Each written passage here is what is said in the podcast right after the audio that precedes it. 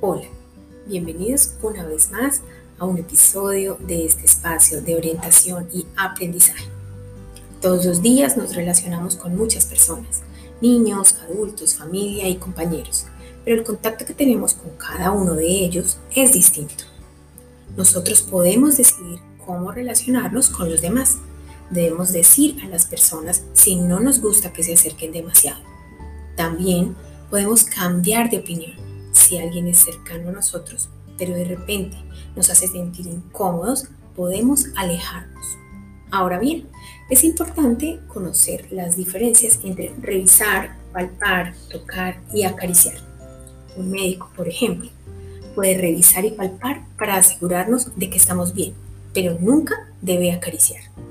Y si nos sentimos incómodos incluso con el médico, tenemos derecho a decir no es muy divertido jugar con nuestros amigos, pero puede que en algún juego, por accidente, toquemos o ellos toquen una parte privada de nuestro cuerpo. Si esto sucede y sientes incomodidad o malestar, puedes y debes decirlo.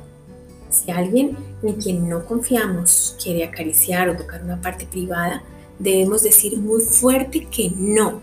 Y si alguien no respeta nuestra decisión y nos toca o acaricia de una manera que no nos gusta o que nos da miedo, debemos alejarnos y contarle a alguien de confianza.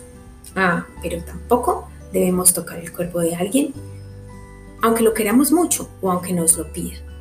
Recuerda que no debes sentirte culpable por no aceptar caricias o abrazos. Convivimos con muchas personas todos los días. Muchos de ellos nos quieren, nos cuidan y nos protegen. Podemos acudir a ellos para comentarle lo que nos incomoda con relación a este tema. Bueno, familias, eh, espero que conversen alrededor de estas situaciones, de estas señales y de este tema tan importante para prevenir posibles agresiones sexuales en los menores, niños, niñas y jóvenes de nuestra comunidad. Hasta la próxima.